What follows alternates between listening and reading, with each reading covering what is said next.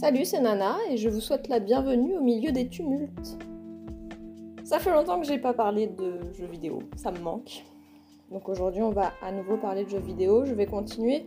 Je vous ai expliqué un petit peu mon profil de gameuse, mon historique. Je vous ai fait une première liste. Et du coup, aujourd'hui, je voudrais bah, présenter d'autres jeux qui ne sont certes pas dans mon top 5, mais qui cependant sont des jeux que j'aime vraiment, vraiment beaucoup, que j'adore, qui sont des coups de cœur en fait et qui restent euh, très présents à mon esprit et vraiment euh, qui font partie des jeux que je préfère. Il n'y a pas d'ordre particulier contrairement à la dernière fois et je serai amenée par la suite à faire d'autres épisodes, alors de façon très sporadique, mais faire d'autres épisodes pour vous présenter d'autres jeux, bien entendu. Le premier jeu dont je voudrais vous parler, c'est Tomb Raider, le reboot.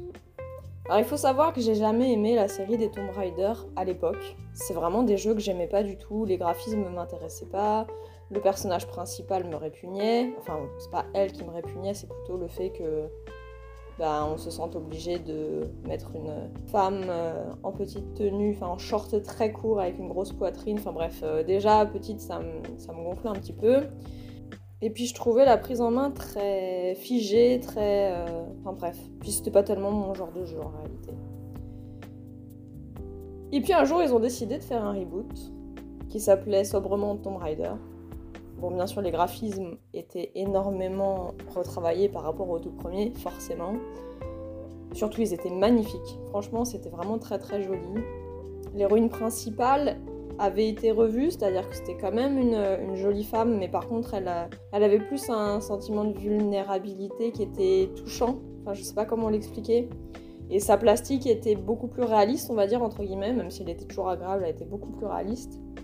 Ça m'a moins choqué et ça m'a plu, et surtout le gameplay m'a énormément euh, attiré par les vidéos que je voyais. Alors, pour tout savoir, c'est un jeu d'aventure. Là où la série principale était une série de, jeux d'aventure, mais aussi un peu du platformer, un, petit peu aussi du jeu d'adresse, entre guillemets.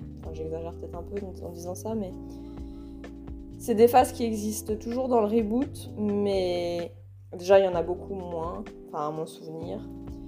Et euh, surtout, euh, je sais pas, j'avais l'impression que c'était moins du die and retry. Enfin, c'était moins figé, c'était très agréable au contraire à, manipuler, donc euh, vraiment agréable. Et donc en fait, euh, ça se passe euh, sur une espèce de. Je sais pas si c'est unique, je me souviens plus, mais une espèce d'île abandonnée. Les décors sont magnifiques, les points de vue donc merveilleux, le gameplay est très plaisant. On n'est pas du tout dans un open world et pourtant on a une sensation de liberté qui est fausse du coup, enfin qui est pas réaliste, mais elle est quand même là en fait. On sait qu'on n'est pas vraiment sur une sensation de liberté, mais on a assez d'espace où on peut se balader un petit peu comme on veut pour que ce soit un peu moins figé et bah du coup vraiment vraiment j'ai adoré ce reboot.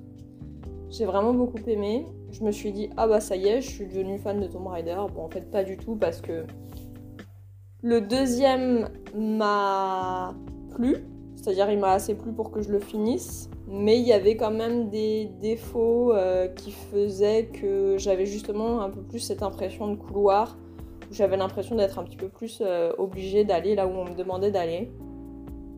Et le troisième m'a pas plu du tout, je sais même plus pourquoi, mais je sais que je j'ai pas kiffé, je suis pas allée euh, jusqu'à la fin. Mais le premier reboot, vraiment énorme bonne pioche. Ensuite, je vais vous parler d'un jeu indé alors encore une fois, hein, je vous c'est pas un ordre particulier, hein, je vous les donne comme, euh, comme il m'arrive. Je vais vous parler d'un jeu qui est très peu connu d'ailleurs, beaucoup trop méconnu à mon goût, vraiment. Ça s'appelle The Council, le, conseil, The Council en, en anglais. Donc c'est un, un, jeu indé qui est en fait un jeu à la fois... Ça peut paraître être un jeu d'enquête, même si moi c'est pas du tout comme ça que je l'ai ressenti, parce que en plus j'aime pas les jeux d'enquête, mais il y a quand même un côté euh, de jeu d'enquête. Et euh, surtout c'est un jeu euh, très narratif, sans pour autant que on soit dans du visual novel ou ce genre de choses là. Quoi. On est vraiment sur un jeu où on est à la troisième personne. Je crois qu'on est caméra à l'épaule, il me semble. Alors encore une fois, hein, c'était il y a quelques temps, mais Et on suit donc un personnage principal dont la mère a disparu. Et donc qui va se rendre à un événement avec des personnes euh, haut placées qui ont en gros été les dernières personnes à voir sa mère et c'est aussi le dernier endroit où sa mère a été vue. Et donc il y va un petit peu pour savoir bah, ce qui est devenu sa mère. Donc on est dans un jeu d'enquête puisqu'on cherche à savoir où est sa mère, ce qui lui est arrivé, etc. Mais on est aussi dans dans un jeu narratif parce qu'on va être en fait dans un jeu où on va apprendre à connaître les personnages qui sont autour de nous. Et bien entendu, il va, va arriver des choses pendant le jeu. Alors ce qui est très surprenant, moi je m'attendais pas à ça, c'est qu'on se retrouve dans un environnement où il y a des personnages historiques. Par exemple, et sans trop en dévoiler, on se retrouve à parler à Napoléon, c'est très très drôle. Donc lui et d'autres, hein, bien entendu. Et puis il y a aussi des personnages qui ne sont pas connus, ou alors en tout cas moi je les connaissais pas. Peut-être qu'ils sont connus, mais que moi je ne les connais pas. Donc on va essayer d'avoir des dialogues, de repérer des choses, de voir des événements. Il y a quelques petites énigmes aussi. Bien entendu, on va aussi débloquer des capacités euh, en fonction de comment on évolue. Il y a différentes choses à découvrir d'un point de vue scénaristique. Je sais pas s'il y a plusieurs fins parce que, bien entendu, moi je l'ai joué pour le moment qu'une seule fois et je compte le rejouer à, l'avenir parce que je pense fortement qu'il y a plusieurs fins. Les graphismes sont pas. Disons qu'ils sont corrects. C'est pas oufissime, mais ils sont quand même assez corrects. Et puis, euh, franchement, très très agréable à jouer, vraiment très sympa. Le gameplay euh, se fait de façon assez fluide, enfin vraiment, vraiment très très bien. J'ai une relation un petit peu. Comment dire Je suis très très sélective avec les jeux narratifs. Il y en a très peu que j'apprécie. C'est-à-dire qu'il y en a beaucoup qui vont me faire envie. Mais il y en a très peu que j'apprécie. Déjà, si on est sur vraiment que du narratif, de type par exemple visual novel, moi c'est pas du tout mon truc. Quitte à regarder un truc, autant regarder un film. Vraiment, pour moi, il faut qu'il y ait aussi du gameplay, sinon c'est pas intéressant. Et après, j'aime aussi voir. Euh, le fait que ce que je joue, ça a des conséquences euh, sur ce que je fais euh, et ce que je vais voir par la suite. Bon, alors bien entendu, hein, je vous ai déjà parlé de Détroit Become Human, et là on est vraiment dans le paroxysme de euh, j'ai fait quelque chose et je vois bien que ça a des conséquences sur la suite. C'est ce côté-là qui est très très sympa. Tout ça pour dire qu'il y a très peu de jeux narratifs que j'ai vraiment beaucoup aimé, et The Council en fait partie. Donc bonne pioche, je conseille. Ensuite, je vais vous parler de Lego Harry Potter. Alors, il y, a eu beaucoup de jeux Lego. Souvent, c'est sur des licences qui ne m'intéressent pas. Lego Harry Potter, il y a eu. Alors, c'est vrai que moi je les joue à la suite, mais je sais plus s'il y a eu deux ou trois jeux. Mais en gros, c'est. Si on les joue à la suite, ça fait comme euh, une suite de sept jeux, sept mini-jeux entre guillemets, puisque euh, ben il y a Harry Potter année 1, en gros ça se suit mais c'est quand même séparé en années, un petit peu comme les films et les livres. Et on est vraiment sur un jeu que j'ai. Alors celui-là, par contre, je l'ai fait un sacré nombre de fois. Je sais pas combien exactement, mais je l'ai joué plusieurs fois. On est sur un gameplay super fluide, super simple. On peut pas réellement mourir. On incarne donc différents personnages Lego Harry Potter. En fait, il y a des espèces de. Bah, il y a des niveaux en fait.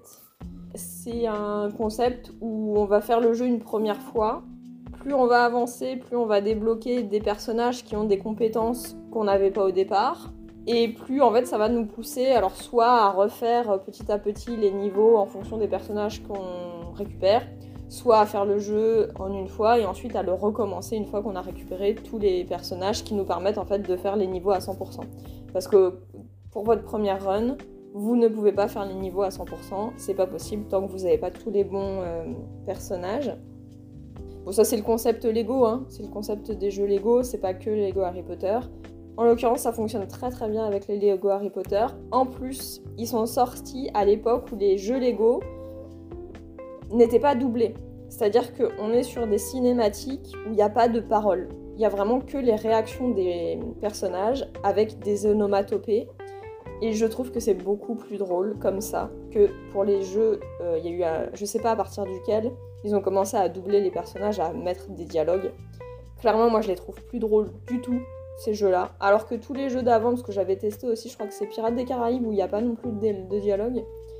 Et je trouve que c'est beaucoup, beaucoup plus drôle sans dialogue. Vraiment, avec juste la réaction des personnages et leurs onomatopées, on est vraiment sur du très, très drôle. Et ça, en plus, c'est parfait parce que, alors, si vous avez des plus jeunes euh, avec qui vous voulez jouer, donc c'est des jeux qui peuvent se jouer en coop. Alors, moi, je crois que je vous l'ai déjà dit, mais moi, je joue uniquement euh, en solo. Mais c'est vrai qu'à l'époque où j'y jouais beaucoup, c'est parce qu'en fait, j'avais des, enfants autour de moi. Et que ça, à jouer avec des enfants, c'est juste parfait. Parce que. Euh, on est sur de la coop qui qui peut ne pas être de la coop, c'est-à-dire on peut avoir un enfant qui joue avec nous pour juste profiter et nous on fait vraiment le jeu. Et en plus, encore une fois, il n'y a pas de mort, donc c'est pas du tout punitif comme jeu, c'est vraiment agréable. Donc euh, vraiment un très très bon jeu. On est à la troisième personne et euh, on peut switcher, on peut changer de personnage justement en fonction du pouvoir qu'on a besoin. Et on avance dans le niveau comme ça. Et puis bien sûr, euh, ce qui est très intéressant aussi dans les jeux Lego, c'est que une grosse partie des éléments sont destructibles et ça c'est juste le kiff, ça c'est juste le plaisir de pouvoir tout détruire autour de nous. On récupère des espèces de jetons, enfin, en gros des pièces de Lego, mais c'est comme, des, comme de l'argent. Et c'est vraiment juste rien que faire ça. D'ailleurs, il y a, certains euh, niveaux où le but c'est vraiment juste de tout détruire parce que c'est vraiment plaisant. Donc euh, vraiment cool et je reviens sur le fait qu'on peut y jouer avec des enfants parce que donc euh, il n'y a rien qui soit réellement violent puisque c'est des Lego. Donc quand on tue un ennemi par exemple, il se casse en plusieurs parties. Très très bon et donc les seuls jeux Lego que j'apprécie, mais en l'occurrence euh, je les aime vraiment beaucoup. Puis il y a une espèce... J'aime beaucoup tout ce qui est collectible et dans les Lego il y a énormément de collectibles à récupérer donc vraiment, vraiment que du kiff. On change totalement de, thématique et de. Enfin, on change totalement de jeu en fait en réalité. Je vais vous parler de Dead Island. Dead Island, ça a été un énorme kiff. C'est un jeu que je rejouerai jamais parce que j'ai essayé de le rejouer quand euh, ils ont sorti une, euh, une version de Dead Island Riptide sur la console d'après. C'était un jeu sur. Euh, alors que moi j'ai joué sur 360. C'est vrai que j'ai pas précisé Tomb Raider, le reboot, je l'ai joué sur PS3. The Council sur PC et Lego Harry Potter, je l'ai joué sur 360 et sur Wii et sur PS4. Euh, mais pour revenir à Dead Island, je l'ai joué sur 360, ça fait partie des premiers jeux que j'ai fait quand j'ai repris vraiment les jeux vidéo. Il y a de ça déjà plus de, plus de 10 ans. C'est un FPS, c'est un jeu à la première personne où en gros il faut buter du zombie. Moi, je, vous l'ai déjà dit, le zombie, c'est ma passion. On est aussi sur un jeu en monde ouvert. Les mondes ouverts, c'est ma passion aussi. Donc, euh, on était sur une très très bonne pioche. C'est un concept où on est sur une île paradisiaque qui a tourné au désastre quand les zombies sont apparus. Donc, en plus, c'est, je trouve que l'ambiance, elle est vraiment géniale parce qu'on est dans un, dans un environnement ultra paradisiaque. Et sauf que, ben, on se fait poursuivre par des zombies. la, dichotomie entre les deux est vraiment euh, super plaisante. Les graphismes à l'époque étaient vraiment euh, très très sympas. Ils ont un peu mangé depuis. Mais à l'époque, ils étaient très très sympas. Le gameplay était jouissif. Le côté, euh, le côté monde ouvert, c'est-à-dire on prend des quêtes secondaires en parallèle qu'on fait la quête principale. Enfin, vraiment, c'était un chef-d'œuvre. Et j'en peux plus d'attendre le 2. Je crois qu'on n'est plus beaucoup à l'attendre parce que, euh, bon, apparemment c'est redevenu officiel, mais on nous a. Ça fait des années, des années et des années qu'on nous dit Ah bah il va y en avoir un, ah bah finalement non, que euh, je crois qu'on n'est plus beaucoup à l'attendre. Mais moi je l'attends toujours le 2. Et vraiment, c'était un, énorme coup de cœur à l'époque. Et donc, quand je l'ai rejoué en version Reptide, il avait déjà mal vieilli. Et pourtant, c'était pas très longtemps après. Donc, je sais que je le rejouerai pas. Parce que que ce soit au niveau du gameplay ou euh, au niveau de la fluidité ou au niveau des graphismes, voilà, ça suivait plus. Et pourtant, je garde toujours cette image ultra positive de jeu, donc vraiment, euh, j'ai hâte qu'il sorte le 2. Et pour rester dans les zombies, on va parler de State of Decay. Alors ça, c'est un, jeu vidéo qui a été énormément controversé. Je sais plus sur quelle console je l'ai joué, ça devait être la 360 ou la PS3. Il me semble que c'était sur cette génération-là. Et quand il est sorti, c'était un jeu qui était ultra buggy. Enfin, quand il est sorti et après, parce que malgré les patchs qu'ils ont fait, après la sortie, en fait, ça c'est resté un jeu qui était ultra buggé. Et du coup, les retours étaient ultra mitigés. C'est-à-dire, les gens disaient, enfin les journalistes en l'occurrence surtout, ils disaient que c'était pas un mauvais jeu, mais qu'il était tellement buggé que du coup, c'était pas un jeu qui valait le coup. Et en fait, moi, j'avais vraiment l'impression que c'était le jeu que j'attendais, le jeu de zombies que j'attendais depuis toute ma vie sans le savoir. Quand j'ai découvert ce jeu, j'ai dit mais il est génial ce jeu. Le concept était vraiment cool. Alors de base on incarnait un personnage, il fallait en fait entretenir euh, la base dans laquelle il s'était réfugié. On pouvait il fallait l'entretenir, il fallait la faire évoluer, etc. Il fallait recruter des gens pour qu'ils viennent avec nous dans notre base. Parce qu'en fait c'est un jeu qui fonctionne sur la permadeath. Je sais pas comment ça s'appelle en français, je cherche, mais je crois pas le savoir. Mais en gros, c'est le concept que le personnage qu'on incarne au début du jeu, s'il meurt, il meurt, quoi. Mettons, je pars en mission, donc ce que, moi, ce que j'aimais beaucoup dans ce jeu-là, c'était, le loot. Parce qu'en fait, en gros, il fallait aller dans les maisons et looter les maisons. Et euh, il fallait faire attention parce que ben, le loot mettait du temps, il pouvait faire du bruit, donc il fallait faire attention parce qu'à tout moment, il pouvait y avoir un zombie qui pouvait arriver, ou plusieurs, etc. Et puis il y avait des hordes de zombies, donc il fallait euh, bah, les gérer en amont parce que si on les gérait pas, bah, elles continuaient de s'agrandir, jusqu'à en devenir ultra difficiles, ultra dangereuses. Et donc la Bermadès, le concept, c'est qu'en fait, si avec mon personnage je décidais de partir euh, looter ou de partir euh, combattre une horde et que je mourais, mon personnage mourait, c'est-à-dire son corps restait là où il était mort, ce qui fait que tout ce qu'il avait sur lui au niveau de l'inventaire et de l'équipement était avec lui. Et que une fois que le personnage était mort, moi je renaissais dans un nouveau personnage de ma base. C'est pour ça que c'était important d'en avoir le plus possible dans la base, d'en recruter. Parce que du coup, il fallait qu'avec le nouveau personnage que j'incarnais, eh ben, il fallait que je décide soit je risquais de retourner au corps du précédent personnage pour récupérer son inventaire et son stuff, soit il était à un endroit qui était trop dangereux et du coup je perdais complètement tout ce qu'il avait sur lui. Ça c'était un concept qui était génial. Alors c'est pas un concept que j'aime dans n'importe quel type de jeu, mais en l'occurrence dans, dans ce genre de jeu c'était vraiment vraiment génial. Et là on était aussi sur un espèce de... Alors c'était un monde ouvert, moi j'ai envie de dire semi-monde ouvert parce que la map n'était pas ultra grande. Hein. Mais en attendant on faisait ce qu'on voulait sur la map. Donc on était quand même sur du monde ouvert. Et certes, c'était buggé, mais personnellement, moi j'ai trouvé que c'était pas des bugs qui empêchaient ma progression. Pas, j'ai pas eu de bugs en tout cas. Alors, je l'ai pas joué day one, donc il y avait eu des patchs, hein, mais c'était quand même très buggé encore quand je l'ai joué. Et c'est pas des bugs qui m'ont fait euh, perdre ma save ou recommencer le jeu ou euh, enfin. C'était juste des, bugs souvent visuels en fait en réalité. Ou euh, enfin vraiment des bugs qui, bah, pour moi, n'ont pas tellement posé de problème. Et surtout, le kiff que j'avais de jouer à ce jeu-là était tel que bah, ça valait le coup en fait. Et ça valait les bugs en fait, entre guillemets. Et ce jeu-là, c'est un peu comme Tomb Raider, c'est-à-dire que j'ai. Il y a eu un 2, et je sais même plus s'il est déjà sorti le 3, je, sais pas si. Bref, soit il est déjà sorti, soit il va sortir, je sais plus, mais le 2 m'a pas plu, alors que le 2 n'était pas buggé. Mais déjà, il était ultra difficile le 2 au point que c'était plus plaisant selon moi en tout cas. Et ouais, le kiff n'était pas le même. Donc, euh, bah étonnamment, tout le monde a préféré le 2 parce que le 2 n'était pas buggé. Enfin, beaucoup moins en tout cas. Et moi, j'ai toujours préféré le 1. Et le 2, je crois, c'est pareil, je suis pas, je suis pas allée au bout, ça, m'a gonflé, j'ai arrêté.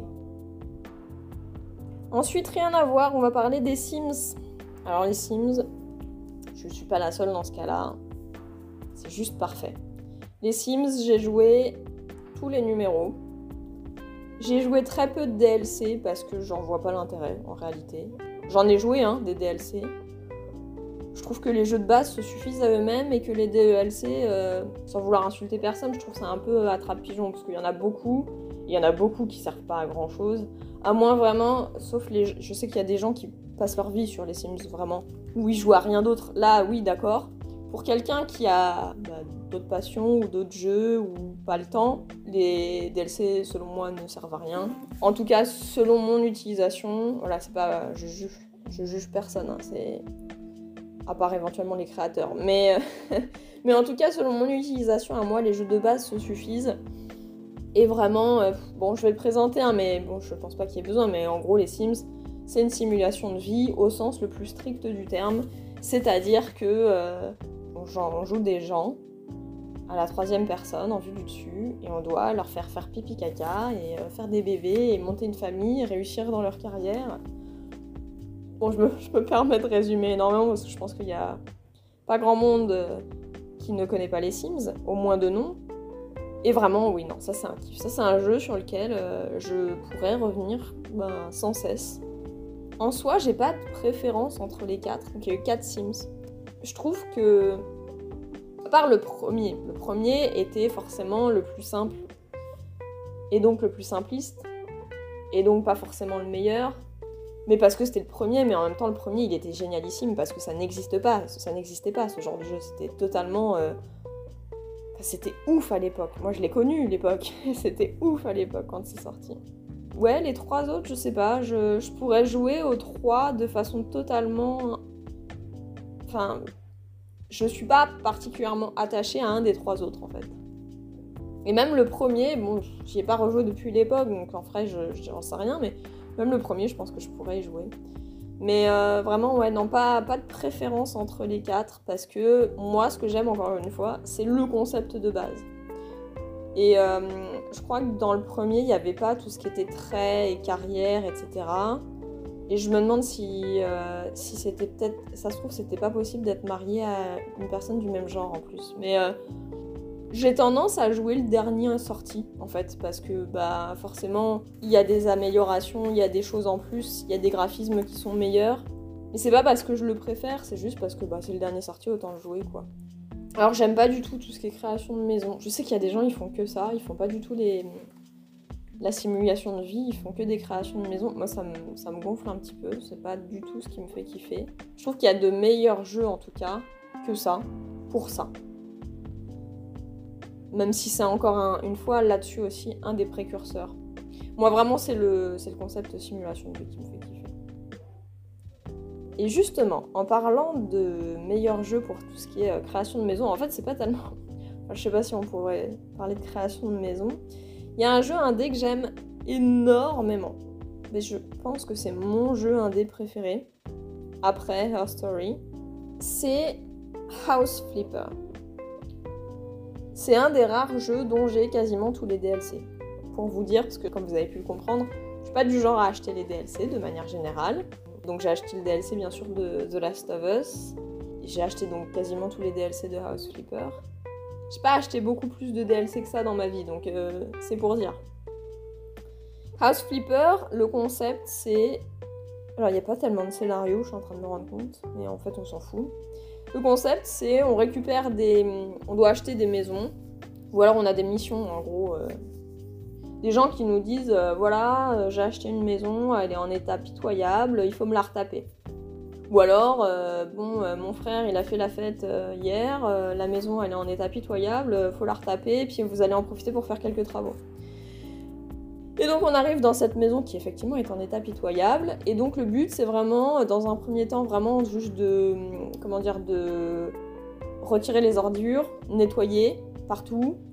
Donc on a un aspirateur, on a un truc pour laver le sol, on a un truc pour nettoyer les, les fenêtres, etc. On est à la première personne, je ne l'ai pas précisé. Et une fois que c'est nettoyé, eh ben, il faut soit qu'on range les meubles, soit qu'on en rachète des nouveaux. On peut péter des murs, on peut construire des murs, on peut bah, décider de qu'est-ce qu'on met au sol, qu'est-ce qu'on met au, mur. Est-ce qu'on est qu'on installe une machine à laver? Donc par exemple la machine à laver, on l'installe vraiment, c'est-à-dire que on l'achète, on dévisse le tambour, on revisse le tambour, on, on visse euh, l'évacuation d'eau euh, au mur, on visse. Euh, enfin vraiment c'est bah, moi, c'est un peu mon kiff, ce jeu-là, je l'adore vraiment. Donc il y a les missions d'abord, et puis après, on peut en fait acheter des maisons, les retaper et les revendre. Et le but, c'est d'essayer de satisfaire les besoins des potentiels acheteurs, et après, bah, la maison, elle se vend aux enchères. Et le but, bah, bien entendu, c'est de faire une plus-value. Et plus on fait une, bonne plus-value, et plus c'est intéressant.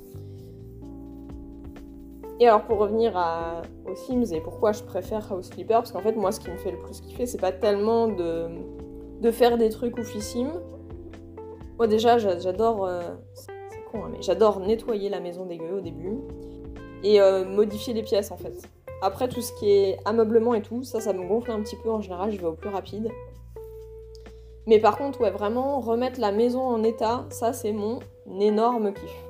Ils ont fait plusieurs DLC, donc il euh, y en a un que j'achèterai pas qui est Garden Flipper, où le but c'est de faire des, bah, un jardin, c'est pas, pas ouf. Ils ont fait un DLC avec des, euh, des bunkers, ça c'est cool parce que euh, forcément les demandes elles sont un peu particulières. Ils, veulent, un fusil, ils veulent, ils veulent des canettes pour les 10 prochaines années, enfin c'est assez fun. Ils ont fait un DLC avec, alors ils appellent ça HGTV, HGTV. C'est parce que c'est en fonction d'une émission qu'il y a aux États-Unis, je crois. Et donc c'est pour avoir un effet. Donc en gros, ça fournit des nouvelles maisons. C'est rien de officime, mais ça permet d'avoir un effet avant-après. Une fois qu'on a fini l'émission, on voit un effet avant-après qui est plutôt sympa. Moi, en l'occurrence, le DLC ne m'intéressait pas tellement euh, par rapport à ça. C'était vraiment juste pour avoir des missions en plus parce que je kiffe le jeu. Ils ont fait un DLC euh, Luxury avec euh, bah, des, belles maisons, enfin des grandes, des grandes demeures, etc. qui était sympa aussi. Et donc là, les deux dernières, enfin, il y en a une qui est sortie il y a pas très longtemps avec les animaux familiers, que j'ai pas encore joué du coup. Et il y en a une qui va sortir avec euh, des, des fermes en fait. Donc que j'ai pas encore joué vu qu'elle n'est pas encore sortie. Mais les deux, je, bon, les animaux j'ai déjà acheté, manque plus que bah, de jouer. Et euh, la ferme, je, vais l'acheter aussi. Donc vraiment, euh, gros gros kiff. Il est franchement pas loin de mon top 10 ce jeu. Maintenant, on va passer à Infamous Second Son. C'est un jeu triple A. Il y a eu, euh, en fait, c'est une série, mais moi, c'est vraiment ce jeu-là que j'ai aimé. Et ce jeu-là, c'est vraiment un jeu que je m'attendais pas à aimer. C'est un open world à la troisième personne dans lequel on joue un personnage qui se retrouve subitement avec des pouvoirs. C'est un jeu en milieu urbain. Alors c'est des pouvoirs un peu particuliers, c'est pas un super... Enfin c'est pas Captain America ou, euh, Iron Man ou Spider-Man. En fait, euh, il a des pouvoirs euh, liés au milieu urbain, justement. Par exemple, il peut utiliser la, fumée des cheminées pour voler. Enfin c'est pas vraiment du vol, mais... Et il peut utiliser par exemple les, les lumières néons pour, pour se déplacer à travers. Je sais pas comment l'expliquer, en vrai, faudrait le voir, mais. Enfin, tout ça pour dire que c'est vraiment un jeu euh, assez typique de l'open world. Euh, c'est-à-dire, on est dans un, dans un milieu urbain, on a des pouvoirs, on a des missions principales, on a des missions secondaires, et puis on se balade sur la map, quoi, en gros. Hein, L'histoire est assez claire et classique, c'est pareil, en vrai, il n'y a pas grand chose à en dire, mais je sais pas, j'ai kiffé. Ah si, quand même, il y a un concept où euh, on va être d'un côté ou de l'autre euh, euh, d'une échelle de bonté, entre guillemets. Donc on peut, on peut devenir un super vilain comme on peut devenir un super héros, même si c'est pas les termes utilisés, mais en gros, en gros, cette idée que, par exemple, si on tue des civils, on va être dans la jauge négative. Ce qui n'est pas négatif en soi. En fait, ça dépend de comment on joue. Si on joue pour être un super vilain, et eh ben justement, le but, ça va être de tuer des civils, entre autres. Hein. Il y, a beaucoup d'autres choses qui vont jouer euh, là-dessus. Et si on joue pour être un super-héros, par contre, bah, tuer des civils, ça va nous faire descendre notre jauge de, super-héros. Alors encore une fois, c'est très... Euh, j'aime pas ces termes-là, c'est pas des termes qui sont utilisés, mais je trouve que c'est quand même les plus représentatifs. C'est vraiment très sympa et surtout dans l'histoire principale, on a des choix à faire aussi qui vont nous pousser plus dans un sens et plus dans l'autre. Donc c'est pas seulement dans les actions qu'on va faire pendant qu'on parcourt la map, mais aussi dans l'histoire principale. L'histoire principale, elle va aussi être en fonction de comment on agit euh, sur l'histoire principale justement. Et je crois qu'il y a, il me semble qu'il y a que deux fins différentes justement en, fonction de où on est, deux ou trois peut-être. Mais euh, ça c'est pareil, c'était un, concept que j'ai bien aimé, surtout dans un open world, parce que je sais pas si Fable c'était un open world, parce que Fable c'est le premier jeu qui, qui jouait sur ce concept de positif ou négatif. Mais en tout cas, en open world, il n'y en a pas beaucoup des jeux qui jouent, sur ce concept-là, et donc euh, moi j'avais trouvé ça cool et plutôt, euh, plutôt positif. Et je pense qu'on va s'arrêter là pour cet épisode. Je vous ai parlé de 8 jeux. C'est déjà pas mal. J'espère que ça vous aura plu. N'hésitez pas à me dire si vous connaissez ces jeux, si vous les avez aimés aussi. Si jamais je vous ai donné envie d'en jouer quelques-uns, j'en serais ravie. Et bah, je vous remercie de m'avoir écouté et je vous dis à bientôt. Salut